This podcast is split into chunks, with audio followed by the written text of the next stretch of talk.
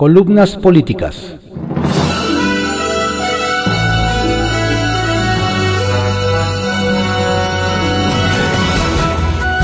Continuamos con la audiosíntesis informativa de Adrián Ojeda Román, correspondiente a hoy, sábado 24 de julio de 2021, en voz de su servidor Adrián Ojeda Castilla. Demos lectura a algunas columnas políticas que se publican en periódicos de circulación nacional. Arsenal, por Francisco Garfias, que se publica en el periódico Excelsior. Politiquero relativamente barato le salió al Partido Verde contratar a más de 100 influencers. 200 mil pesos por cabeza para hacer propaganda a favor de ese cuestionado partido el mismo día de la jornada electoral. Es reincidente y merecía el retiro del registro. Los ecologistas no solo se quedarán sin spots durante un año, en 2022 hay seis elecciones de gobernador, sino que deberán de pagar una multa de 40 millones de pesos. Es lo que resolvió el INE.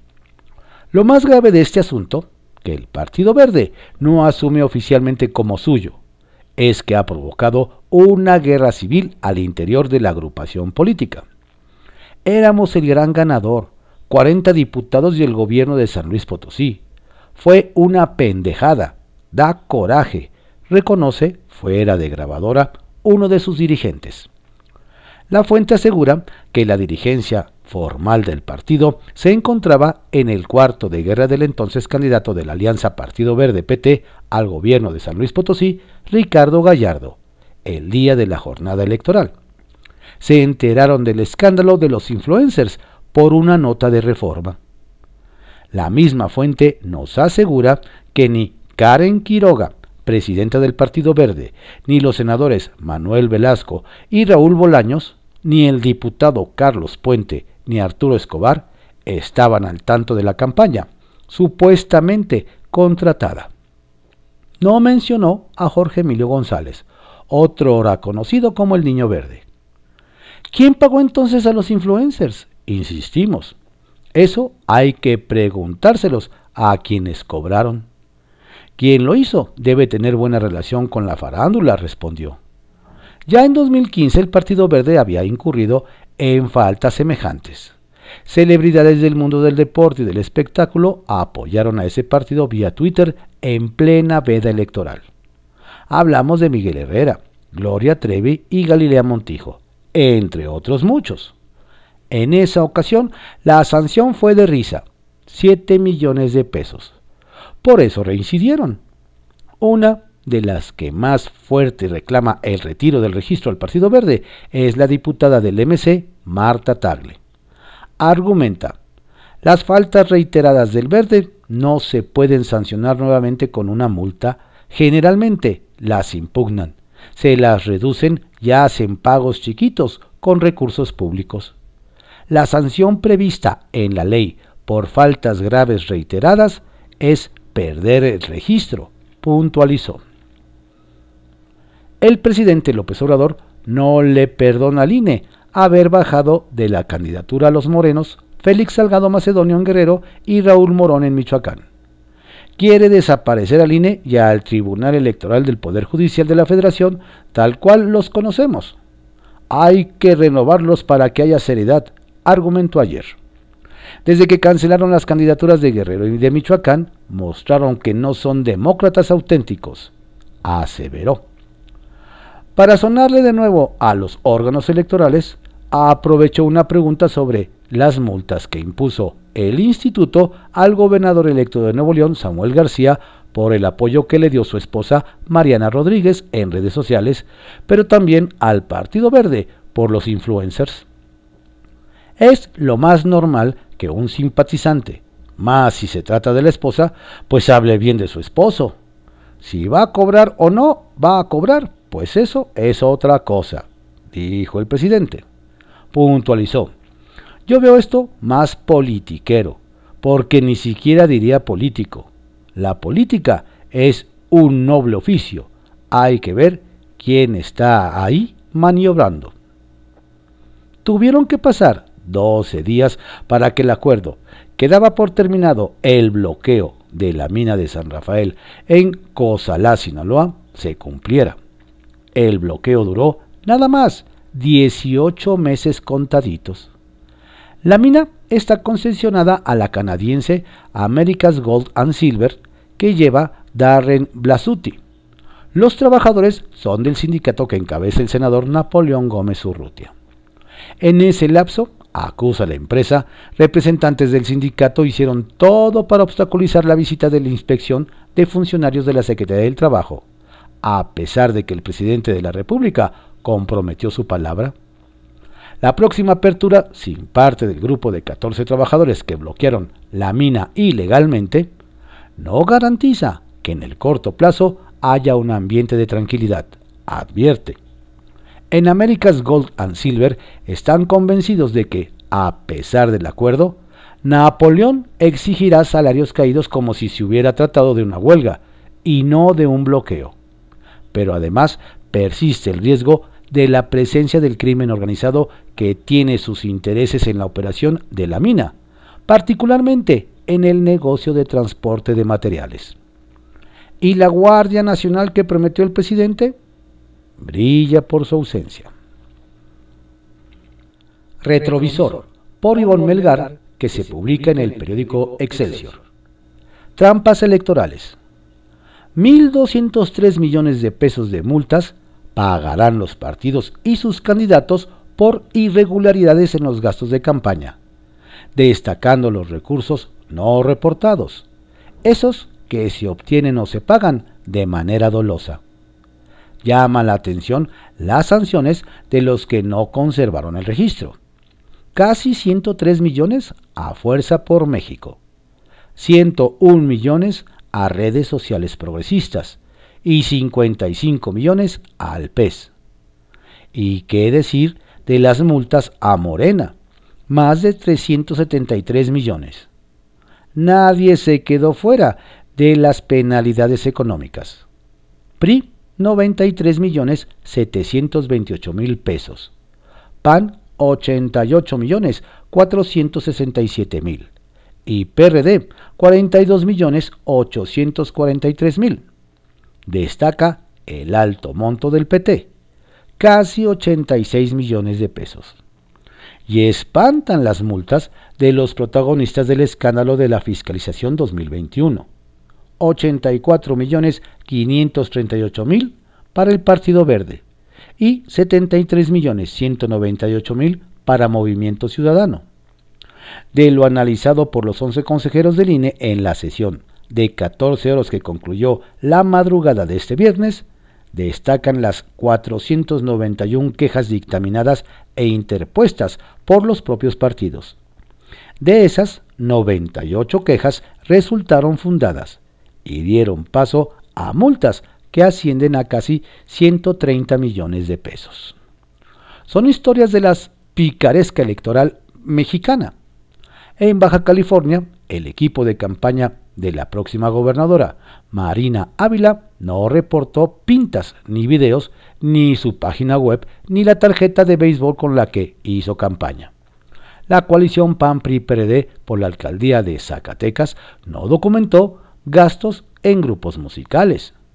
Quedó pendiente la queja que se devolvió a la unidad de fiscalización del INE para profundizar en los gastos no reportados por el gobernador electo de San Luis Potosí, Ricardo Gallardo Cardona del Partido Verde, en propaganda, banda musical y videos en Twitter y Facebook.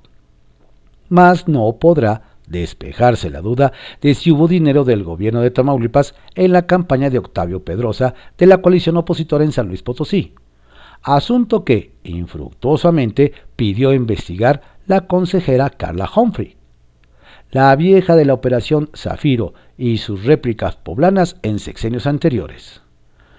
De las probadas aportaciones indebidas que sus beneficiarios buscaban ocultar, destacaron las dos de Samuel García, gobernador electo de Nuevo León.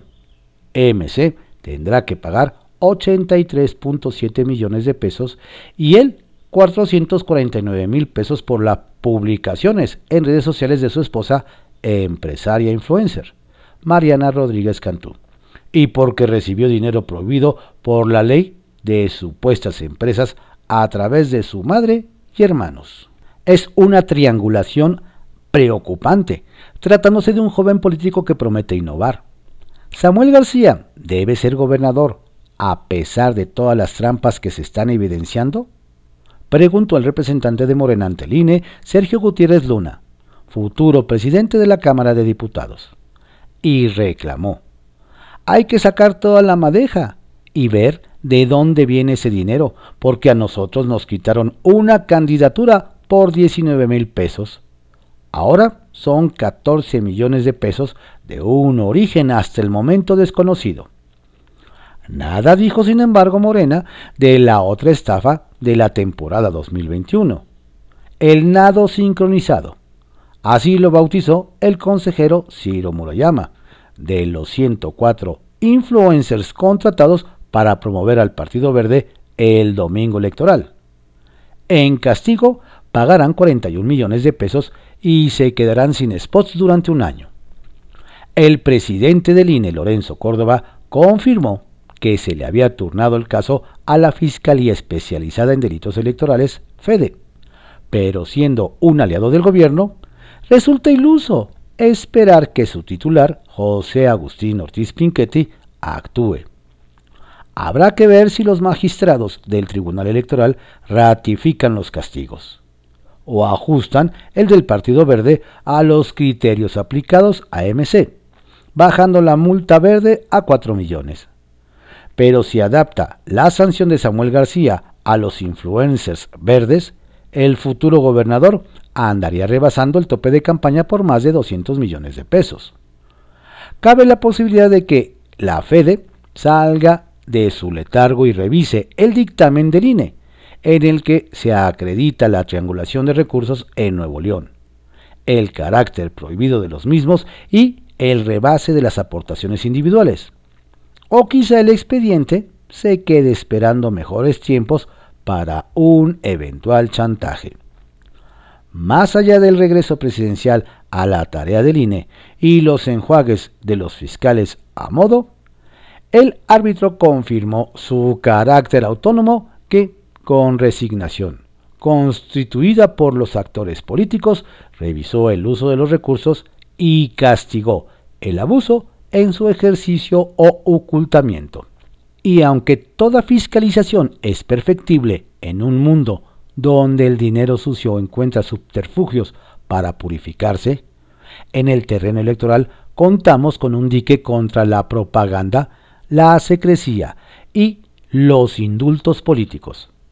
Ahí está la fiscalización del INE, ventilando usos y costumbres de una partidocracia opaca en la que coexiste la sospecha y la estafa hormiga. Una cultura electoral que combina las mañas políticas con las tretas financieras y de las que ningún logo escapa todavía. Serpientes y escaleras, por Salvador García Soto, que se publica en el periódico El Universal. Superdelegados organizan acarreos para consulta. La instrucción salió desde Palacio Nacional como una prioridad en estos momentos para el presidente López Obrador. La estructura nacional de los programas sociales del gobierno federal, tal y como ocurrió con las pasadas elecciones, tiene ahora que movilizarse para la promoción y el éxito de la próxima consulta popular para enjuiciar a los expresidentes que tendrá lugar el primero de agosto.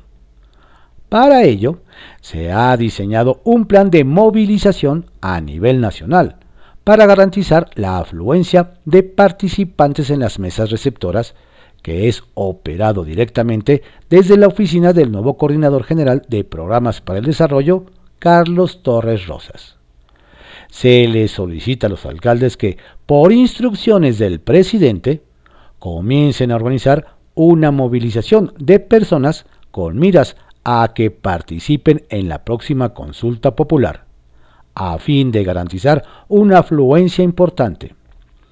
Alcaldes que han sido llamados a esos encuentros con los coordinadores de programas federales en sus estados, dijeron a esta columna que a cada municipio le están poniendo una cuota mínima de participantes para la consulta que en algunos casos es de 300 mil.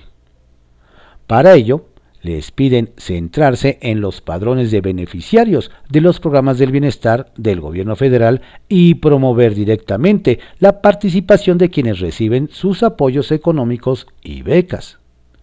El objetivo, según lo que les piden los superdelegados a los alcaldes, es alentar la participación en este ejercicio histórico que como no ha despertado suficiente interés de la ciudadanía, el presidente no podía arriesgarse a que resulte un fracaso para su gobierno. Y a pesar de la intensa promoción que se organiza desde el gobierno y desde las redes sociales y grupos afines a la 4T, la realidad es que en la boleta que cruzarán ese domingo los mexicanos nunca aparecen ni los nombres, ni los actos ilegales o delitos cometidos por esos exgobernantes. Las críticas al costo de la misma 528 millones de pesos, tienen que ver no tanto con el ejercicio de participación ciudadana, sino con la trascendencia y practicidad de la pregunta que finalmente se planteará a los ciudadanos. Porque una cosa es lo que el presidente ofreció desde que estaba en campaña y ahora promueve sus seguidores la posibilidad de un juicio histórico a los expresidentes de México, y otra muy distinta, lo que resultará de la pregunta concreta que se hará el primero de agosto. La primera es algo político e ideológico que funciona bien como distractor y como demagogia para quienes quieren creerle la imagen onírica de que verán a Peña Nieto a Salinas tras las rejas si salen a expresar su opinión. Y la segunda es una respuesta a una pregunta cuyos alcances reales ni siquiera pueden aún definir los mismos ministros que la propusieron y redactaron, como el ministro presidente Arturo Saldívar. Así que nadie se llame engañado ni mucho menos sorprendido. Si la consulta sale bien y votan varios millones de personas, aun cuando difícilmente se llegue a la meta de 37.2 millones, entonces será un éxito político de la 4T. Pero si sale mal, entonces será culpa del INE porque no quería organizar la consulta. Alcanzar la meta de más de 37 millones de personas. Para un resultado vinculatorio parece imposible, pero en la cantidad de personas que sean movilizadas desde el gobierno, acarreadas, se diría en realidad, se volverá a medir la efectividad de la estructura López Obradorista de programas sociales, Carlos Torres Rosas tiene la encomienda de sacar a participar, acarrear, se diría también, a los beneficiarios del bienestar. ¿Será que la maquinaria del acarreo gubernamental que están activando con los alcaldes morenistas y aliados les dé para tanto? En todo caso, ahí está otro tema, en el que López Obrador no es para nada distinto a sus antecesores. Los dados mandan escalera doble para la salud. Gracias a todos los amables lectores y amigos que se preocuparon por nuestra salud. Subimos. El Santo Oficio, por José Luis Martínez, que se publica en el periódico Milenio. Los progres y la consulta. El cartujo lee y escucha a los progres, promoviendo la consulta para juzgar a los emisarios del pasado. Se dicen de izquierda, defienden al régimen cubano, guardan prudente silencio ante la represión de los opositores en Venezuela y Nicaragua, celebran el triunfo de Pedro Castillo en Perú y dirigen sus invectivas contra los obscenos villanos del neoliberalismo. Los progres mexicanos no están en la cúspide de la, de la alta sociedad, no son fifís, de acuerdo con la escala de Palacio Nacional. Pero tampoco viven mal. Algunos tienen empresas, propiedades en el extranjero, cuentas en dólares, disponen de avales para conseguir préstamos millonarios, pero en su corazón llevan tatuada la izquierda y en su palabra el fuego de la revolución. la mayoría pertenece a la presidencialmente cuestionada clase media o media alta. Tiene pretensiones intelectuales y una vida cómoda en barrios agradables, o burgueses, para decirlo con otras palabras. En el libro Cómo hablar con un progre, de Houston 2017, la politóloga guatemalteca Gloria Álvarez caracteriza y retrata con ironía a los líderes de los progres inmarcesibles, guías de las buenas conciencias, quienes se consideran en posesión de una superioridad ética y moral, y nos perdonan por nuestros pecados, fruto solo de nuestra ignorancia, pero no dudan en darnos motivos para alcanzar su fe comunicarnos su catecismo y hacernos comulgar con sus ideas. Su causa es ayudarnos a sacarnos de, nuestro, de nuestra ceguera, una ceguera en la que hemos caído todos presos por culpa del capitalismo como sistema económico, el liberalismo como meta política y Occidente como entorno social. Los progres tienen una sola manera de ver el mundo, en México, en estos días se rascan las vestiduras y descalifican a quienes critican o se oponen a la consulta popular. Ese ejercicio fraguado en el rencor vivo, como dice Rulfo, de un hombre atormentado por el visto bueno de la historia, como si eso pudiera suceder por decreto, como si con el paso del tiempo fuera a borrarse el dolor por tantas pérdidas económicas y sobre todo humanas, resultado de la ineptitud y la violencia. Queridos cinco lectores, el Santo Oficio los colma de bendiciones. El Señor esté con ustedes. Amén. Crónica Confidencial por Leopoldo Mendíbil que se publica en el periódico La Crónica. Consulta sobre la consulta. Es más que claro que la ley no se consulta, sino que se aplica. Saldívar Dixit. Pero por alguna extraña razón y en relación con la próxima consulta popular, Andrés Manuel López Obrador no quiere cargar con la responsabilidad que le toca y por ello la compartirá con el pueblo bueno y sabio. Hasta donde entiendo, la redacción de la pregunta que López Obrador sometió a la aprobación de la Suprema Corte de Justicia de la Nación era muy clara en su intención de enjuiciar a los expresidentes, pero inconveniente legalmente, ya que violaba la presunción de inocencia y el debido proceso. Para evitar una colisión con AMLO, la Corte aprobó la consulta, pero cambió la redacción de la pregunta que, como apuntó The Economist, pareció escrita por Cantinflas. Como sea, el primero de agosto habrá consulta popular. Como no soy abogado, acuda usted, don Alejandro, con algunas dudas. La pregunta de la consulta se refiere a investigar y enjuiciar a actores políticos del pasado, además de los expresidentes. Eso incluye a exsecretarios y exlegisladores o la Fiscalía General de la República se limitará a la lista de favoritos del presidente? En el primer caso, la Fiscalía General de la República tendría trabajo para votar para arriba. Y además, entre las actuales morenistas hay varios emisarios del pasado. Si es el segundo caso, la aplicación de la ley no se ve pareja. La consulta habla de el esclarecimiento de las decisiones políticas tomadas por esos actores. Corromperse no es una decisión política, es personal. Por favor, explíqueme cuando una decisión puede calificarse de delito.